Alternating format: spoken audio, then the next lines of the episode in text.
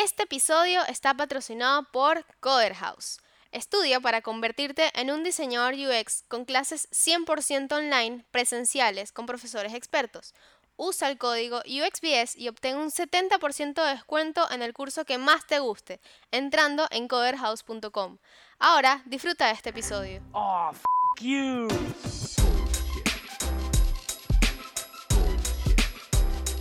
Bullshit, bullshit.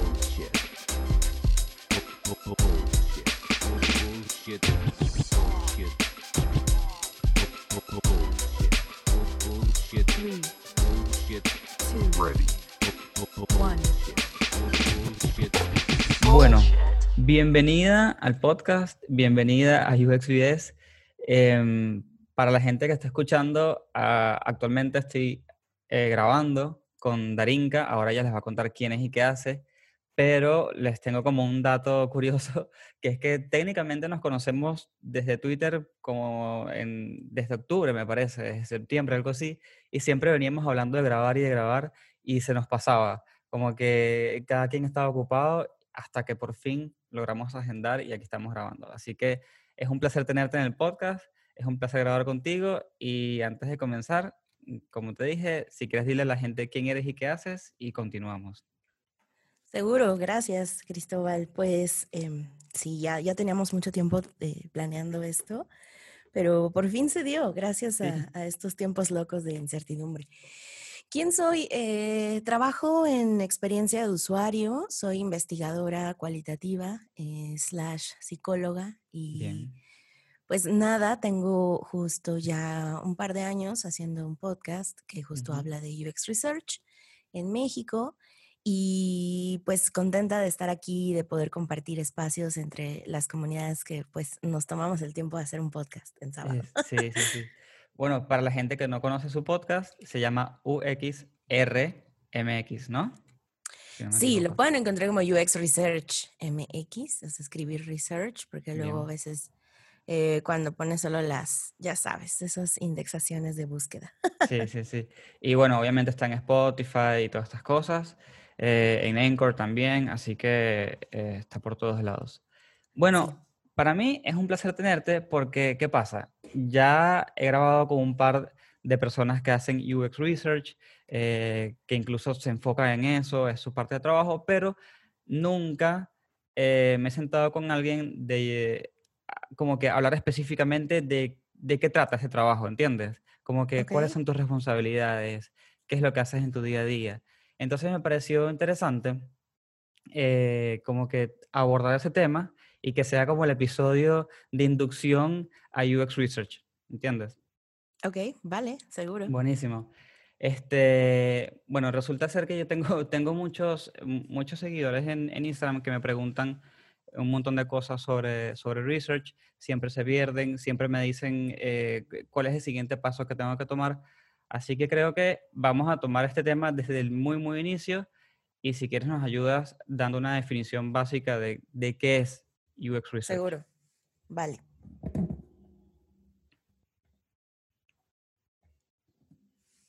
Hola.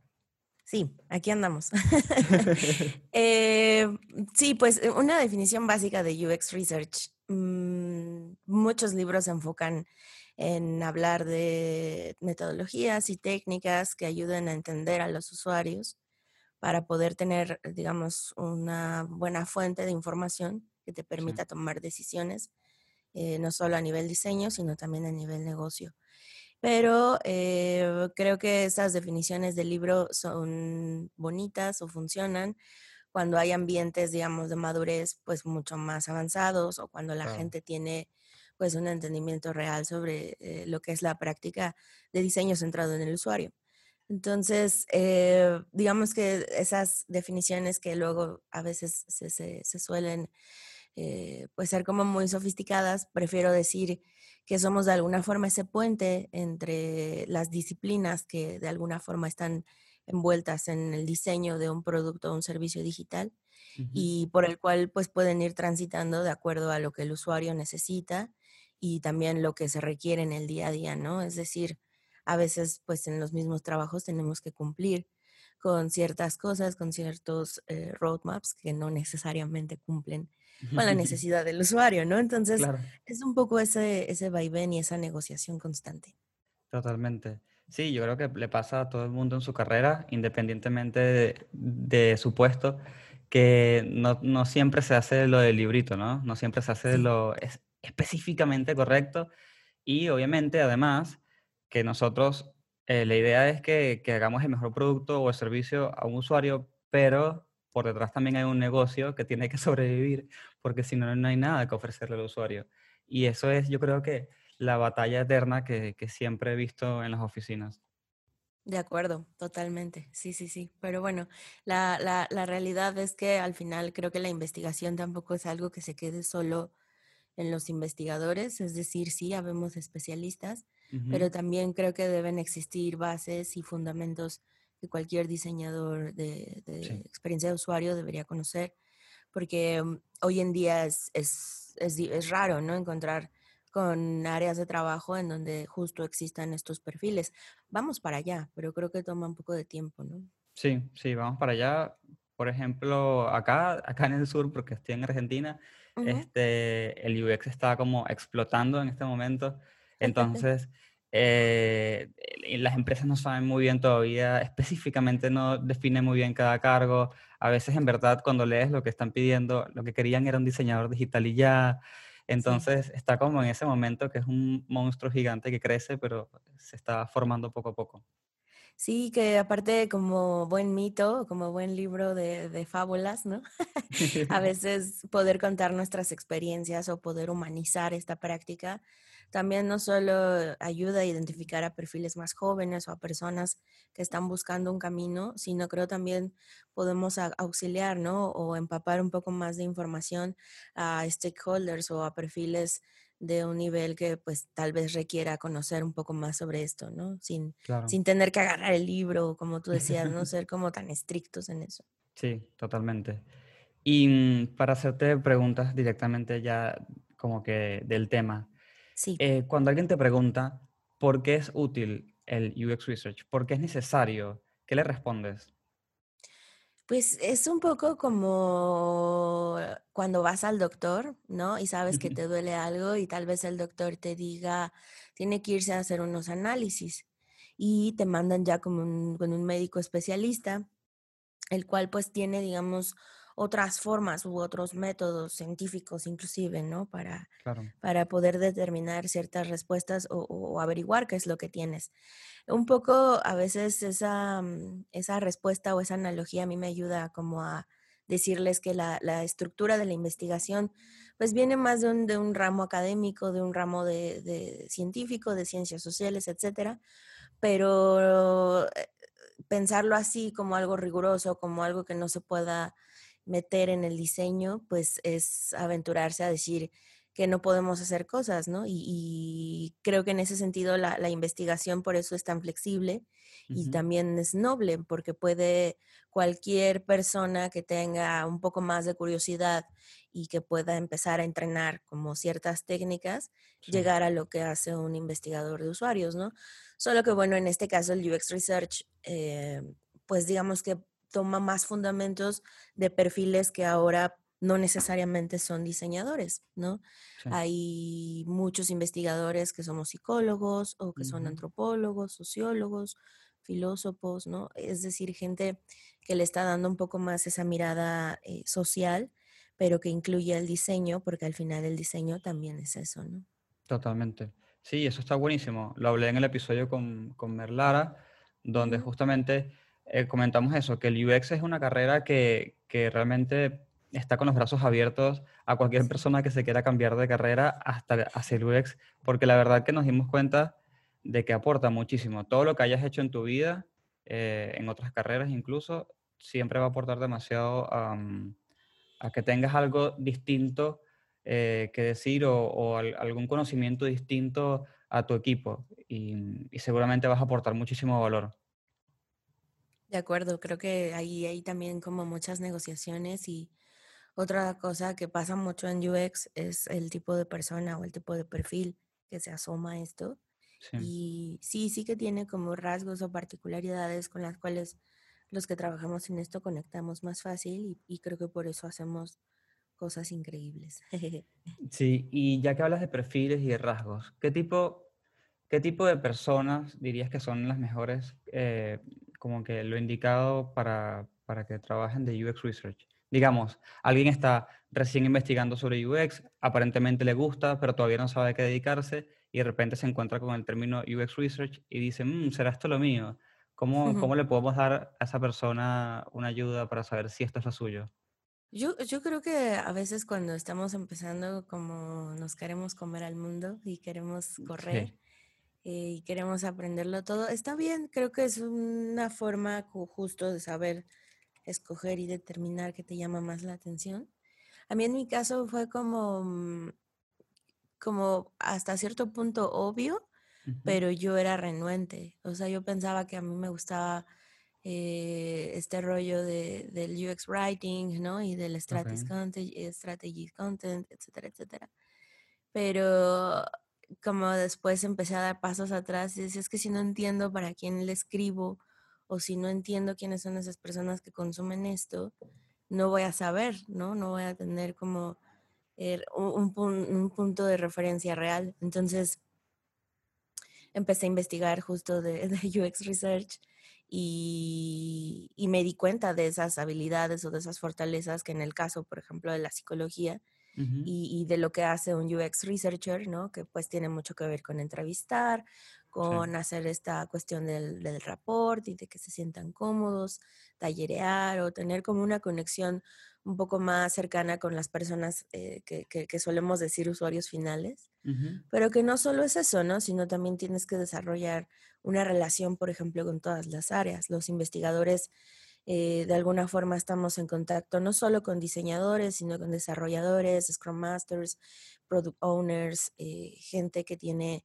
niveles y, y gerencias, ¿no? Que de alguna forma generan impacto. Claro. Entonces, esa habilidad de poder conectar con la gente, eh, pues sí es algo que, por ejemplo, en las ciencias sociales, pues se enfocan mucho, ¿no? Se centran mucho. Entonces, Sí. un psicólogo, un antropólogo, un sociólogo eh, puede tener esta, esta facilidad o, digamos, esta sensibilidad a observar, pero tal vez el reto que viene, que para muchos de, de- de- de mis colegas, por ejemplo, ha sido, es empaparse, ¿no? Ya de cuestiones más de productos y diseño digital y Claro. de tendencias, ¿no? Que tienen que ver ya con usabilidad, navegación, interacción, etcétera, etcétera que en mi caso fue muy natural porque siempre tuve mucha eh, curiosidad y, y como mucha empatía hacia la tecnología, ¿no? Siempre ha Ok. estado muy cerca de mí.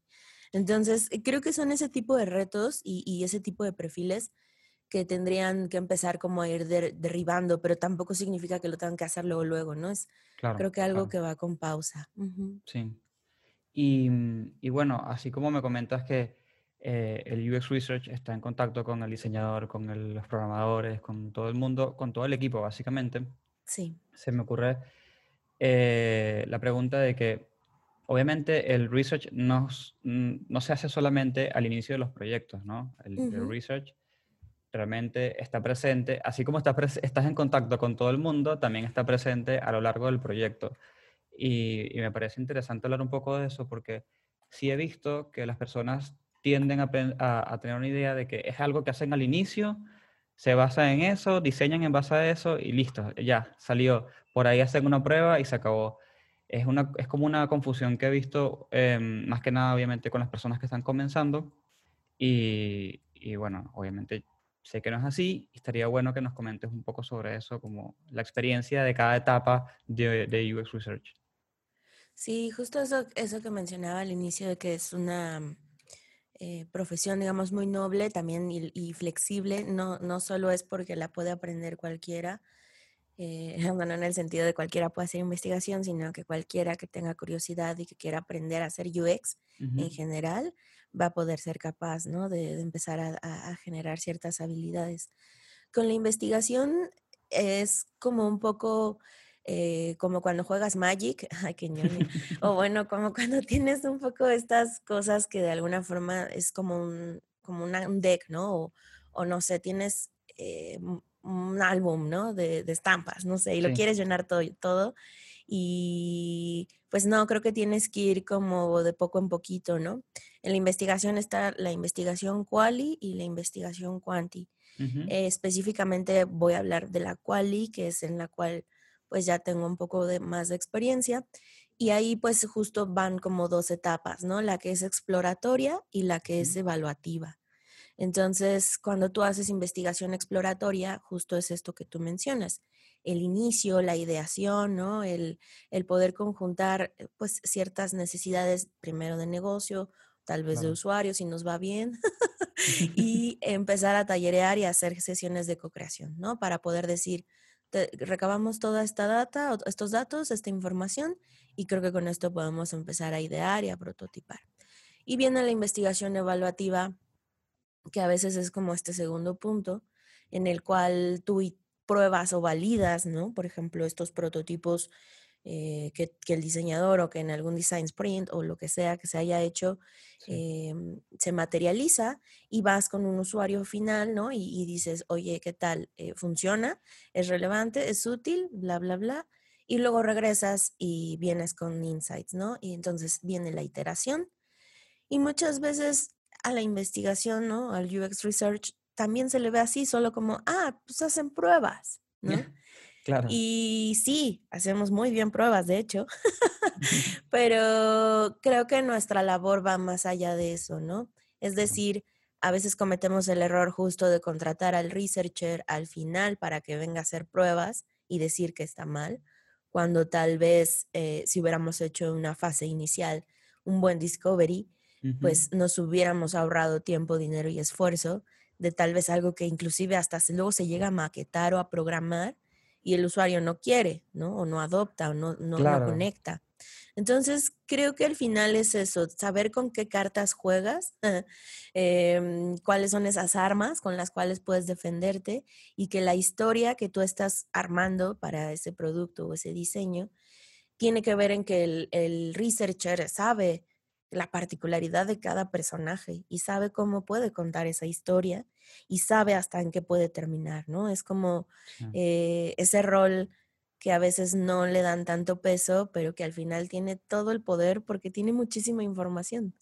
Sí, sí, tiene muchísima información y, y nada, me parece muy interesante. Obviamente, claro, todo esto depende de qué tipo de empresa te encuentres, Claro. eh, grande, chica, mediana, pyme, no sé, startup, hay un montón de cosas.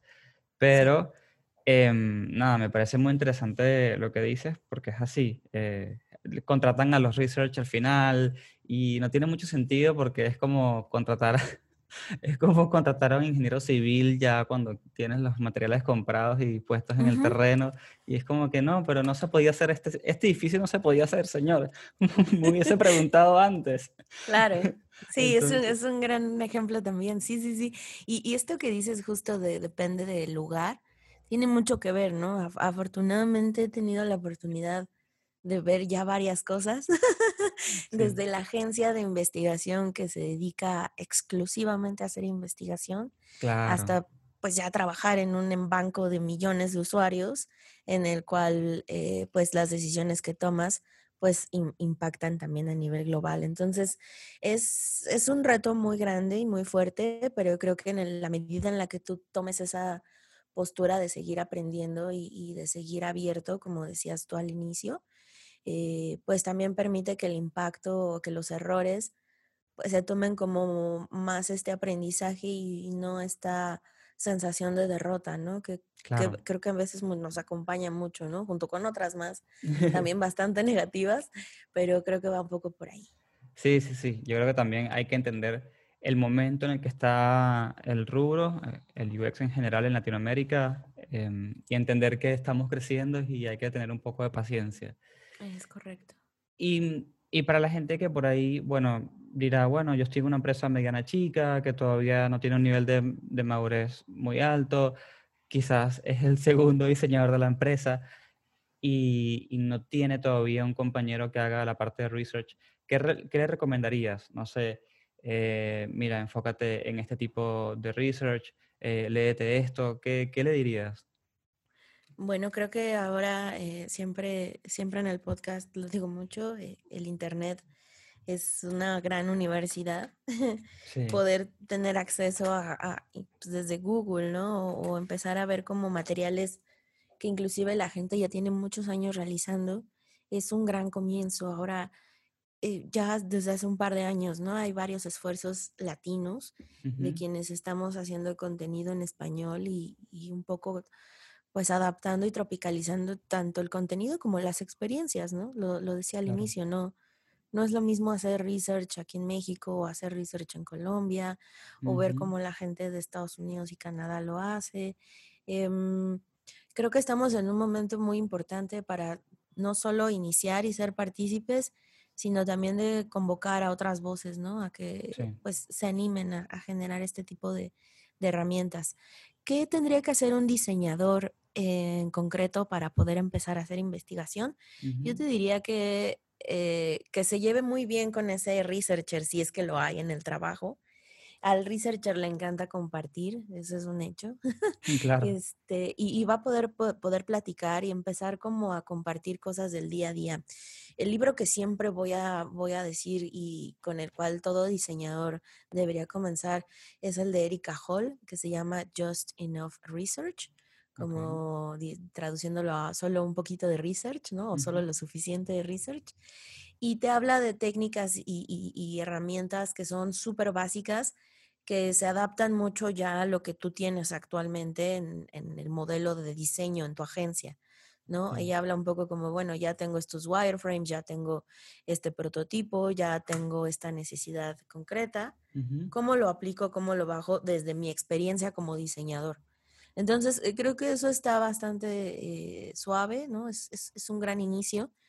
Mm, y, y también mucho escuchar podcast, ¿no? Digo, aquí voy, voy a meter a todos mis amigos.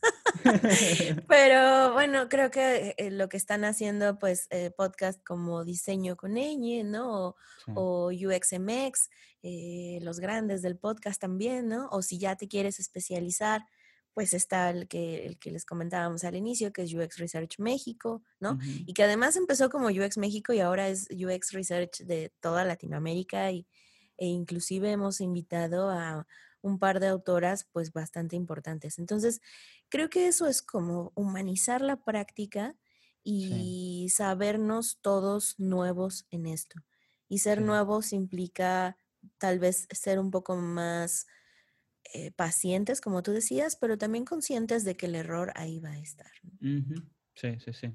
Y bueno, para el que diga, bueno, pero ah, ¿qué tanto me puede ayudar a escuchar un podcast? En verdad, un montón. Em, ujú, a mí se me han, me han contactado personas diciendo que, que- porque obviamente no es que la gente escuche un episodio de mi podcast o del tuyo y salga y puede directamente aplicar algo muy, muy, muy específico, pero sí que te da el impulso y sí que te da eh, el par de palabras que, te- que vas a necesitar googlear y te va a dar la idea. Entonces, eh, a mí, por ejemplo, me encanta escuchar podcast cuando estoy como en un momento de una tarea que sea medio mecánica, que pueda eh, hacer las dos cosas a la vez. Y al final del día está buenísimo porque te da un set de herramientas nuevos que no tenías en, en un tiempo muerto, básicamente.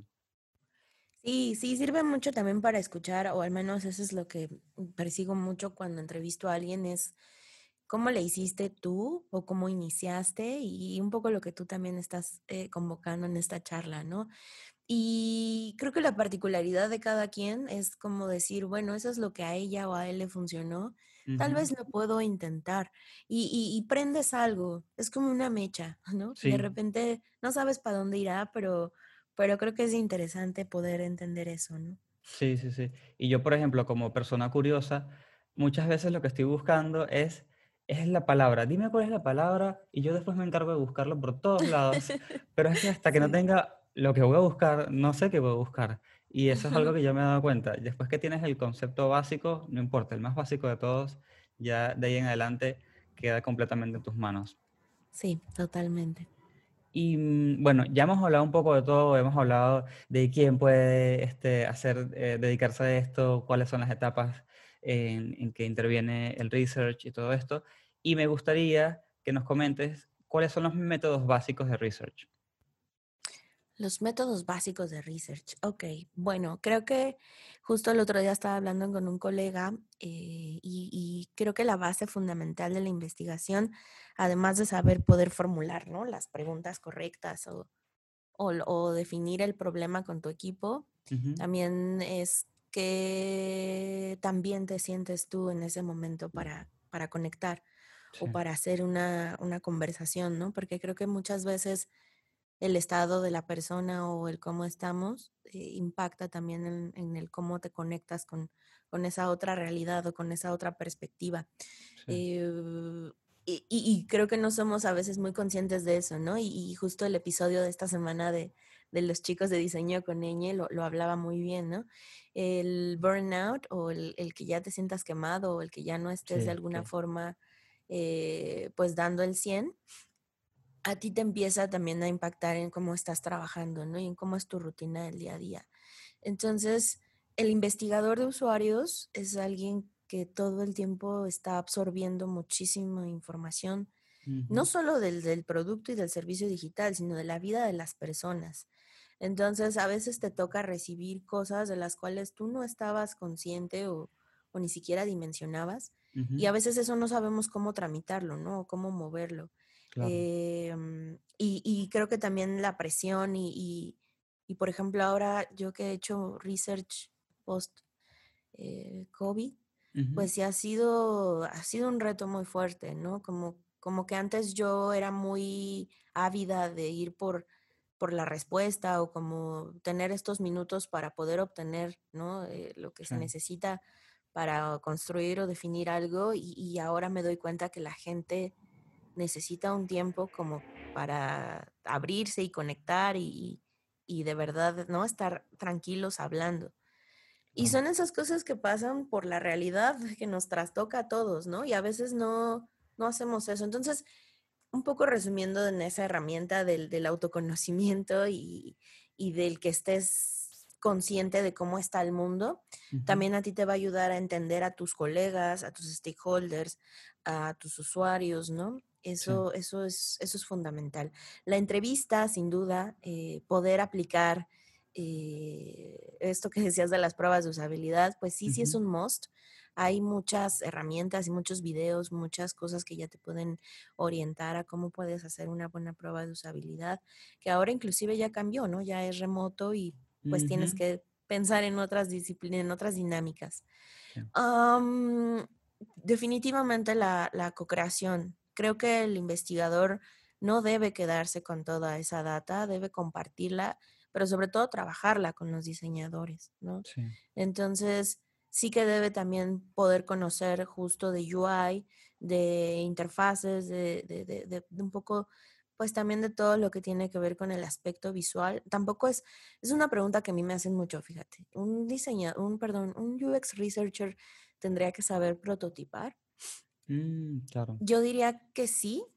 Vaya, no es tu tarea final, o sea, no es tu objetivo, más bien es que tú puedas eh, construir, ¿no? Y, y- y justo esto que te decía del puente, cruzarlo con el diseñador, que él esté contigo en las pruebas y que tú estés con él, ¿no? En, en- en el, en el armado de wireframes. Eh, Figma a muchos nos vino a cambiar la vida, ¿no? sí, Y ahora trabajar de manera colaborativa y varias manos, desde el insight del usuario hasta la construcción de ese, de ese prototipo, es, es como eh, se, se debería, ¿no? Empezar a bajar. sí, Si lo tienes, es un plus, por supuesto, ¿no? Ahí, ahí am- también lo que decíamos al inicio. De repente quieren un diseñador unicornio que lo sepa hacer todo. claro, Y, y tal vez nosotros sí lo sabemos hacer, ¿no? Porque somos curiosos y nos interesa. Pero no tendría que ser un must. Creo que más claro. bien ti- tienes que poder saber eh, conectar con el usuario, sacar el insight y transformarlo en un accionable a nivel negocio con la ayuda y la colaboración de tu equipo, ¿no? Totalmente. Sí, creo que es como el equivalente de la pregunta de si el diseñador debería saber eh, código. Es una pregunta Ajá. que nos hacen un montón. Y la respuesta, te digo algo, es bastante parecida a la tuya. Es Sí, no, no es tu responsabilidad, pero sí, obviamente está buenísimo. Sí. Y aparte yo como consecuencia lo que le, lo que le veo a saber un poco de código, que aparte cuando digo código es HTML y CSS, tampoco es nada muy complicado. eh, lo, que te, lo que te da Pero es es eso. funcional, ¿no? Es O sea, al final funcional. saber eso es bueno. ujú. Sí, y no solamente eso, aprendes a pensar como el programador, entonces eso te da a entender limitaciones, te Ujú. da eh, una habilidad para poder hablar con el programador de una, de una mejor manera.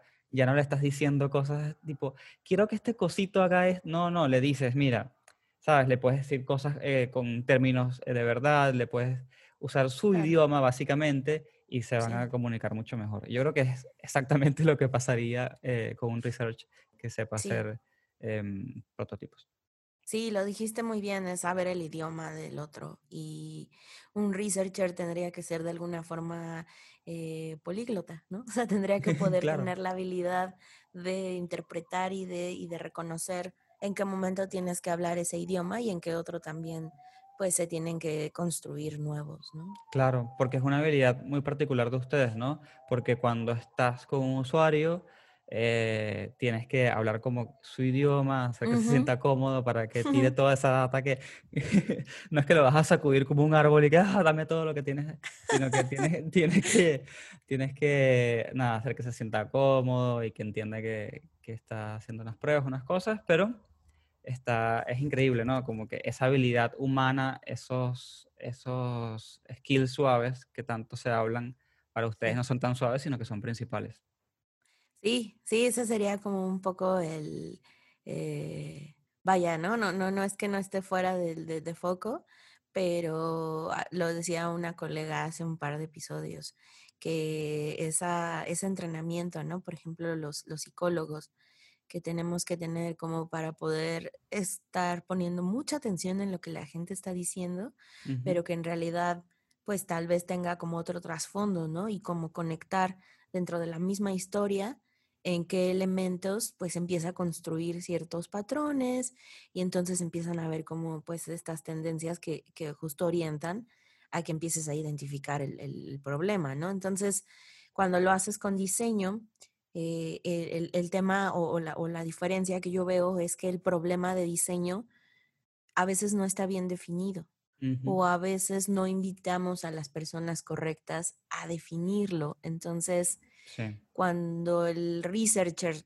toma, se da cuenta o toma nota de cosas que tal vez no se pensaron en un inicio, es doloroso, ¿no? Es doloroso para el researcher decirlo, es doloroso para el diseñador que no lo pensó, es doloroso para el negocio sí, parar o decir, "Mm, no, pues ni modo, ¿no?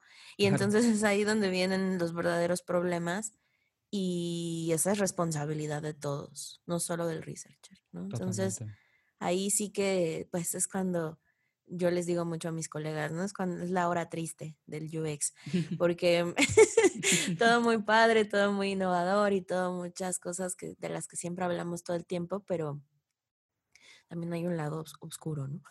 Sí, sí, bueno, es, es algo bastante presente y creo que a todos nos Sí, pasa en algún punto de, sí. de que llega ese momento y bueno, es como, es como incómodo para todos, como habías dicho. Sí, sí, sí, sí. Y bueno, para la persona que está escuchando eh, y dice, bueno, ¿sabes qué? Yo creo que esto es lo mío, esto es lo mío, me, me está gustando mucho lo que están hablando.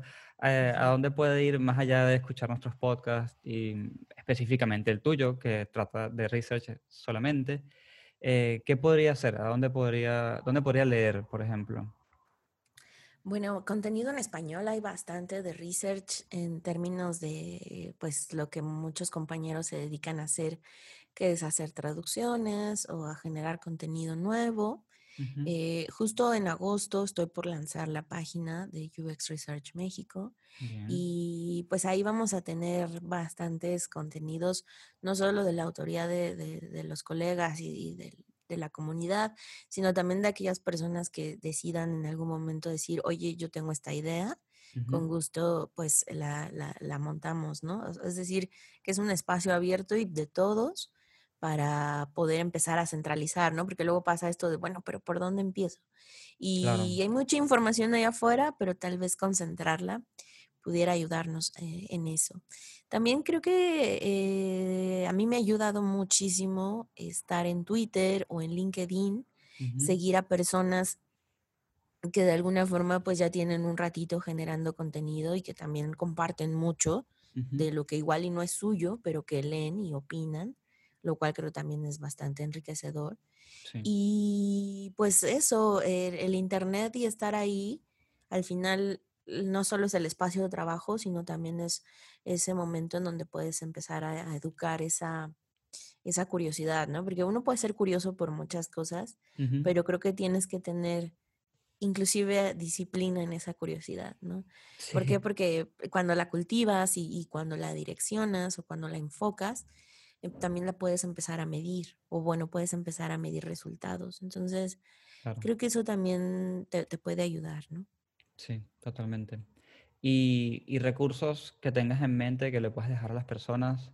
eh, ya cuando, en este punto, cuando yo pregunto recursos, puede ser desde, desde Instagram, canales de YouTube, Sí. eh, lo que sea, inglés, español, pago, gratis, no importa.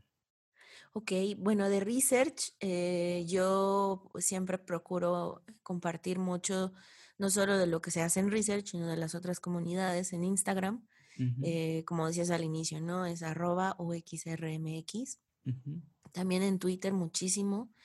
eh, mm, sigo ahí a bastantes comunidades que también justo están empezando a orientarse a, a- a generar ya solo contenido de, de research.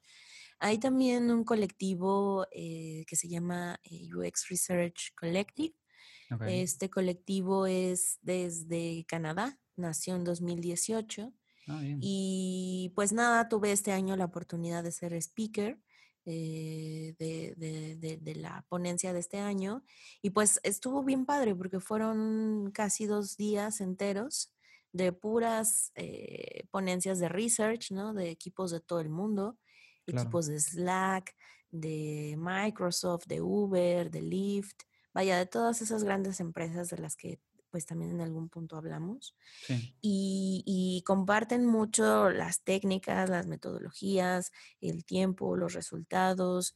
Es gente con la que me tocó justo poder convivir desde noviembre, que fue cuando escogieron mi charla, hasta que se hizo la conferencia en 25 de junio, o sea, pues, si te das cuenta, casi medio año. Wow, sí. Y pues nada, convivir con researchers de ese nivel, pues a mí también me da como una perspectiva diferente de lo mucho que podemos aportar también en Latinoamérica.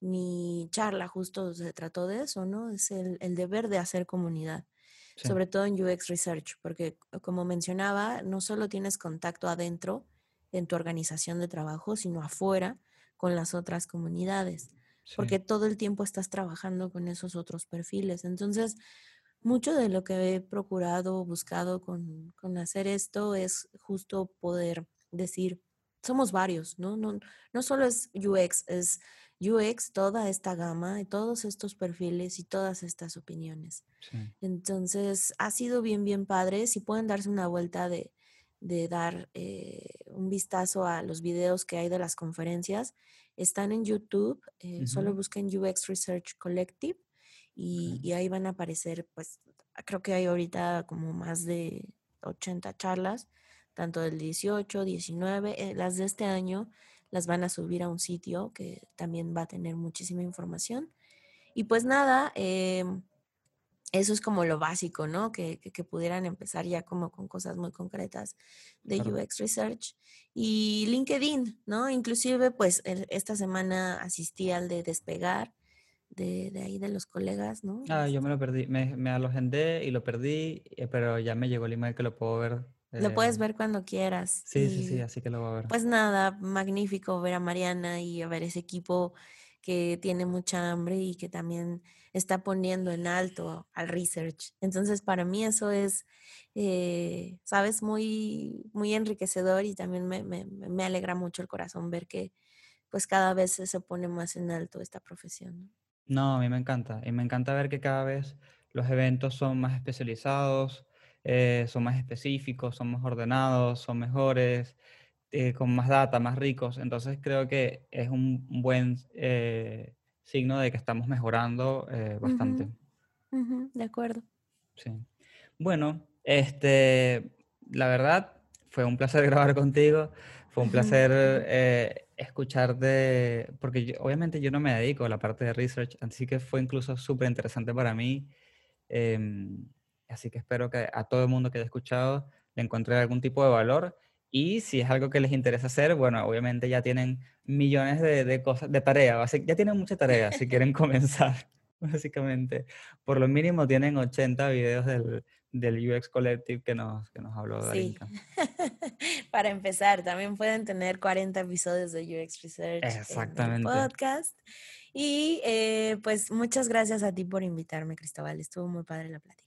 No, no, un placer para mí. Y bueno, a todos los que llegaron hasta acá, gracias por escucharme. Y bueno, les recuerdo, no sé si saben, eh, hice el canal de YouTube del podcast. Básicamente ahora estoy subiendo solamente los episodios de audio, o sea, digamos los, los viejos. Estoy comenzando uno por uno para hacer un colchoncito de contenido y eventualmente voy a grabar contenido con video, que la idea general allí es que realmente ya sea más como una especie de workshop, porque si no, no le encuentro sentido ni valor.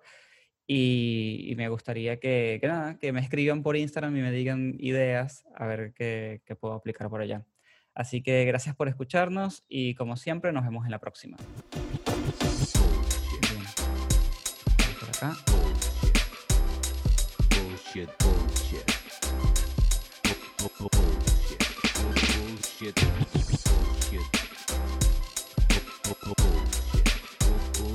One,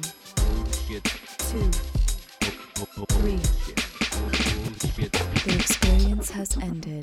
Este episodio fue patrocinado por Coder House. Usa el código UXBS para obtener un 70% de descuento en sus cursos. Gracias por escucharnos.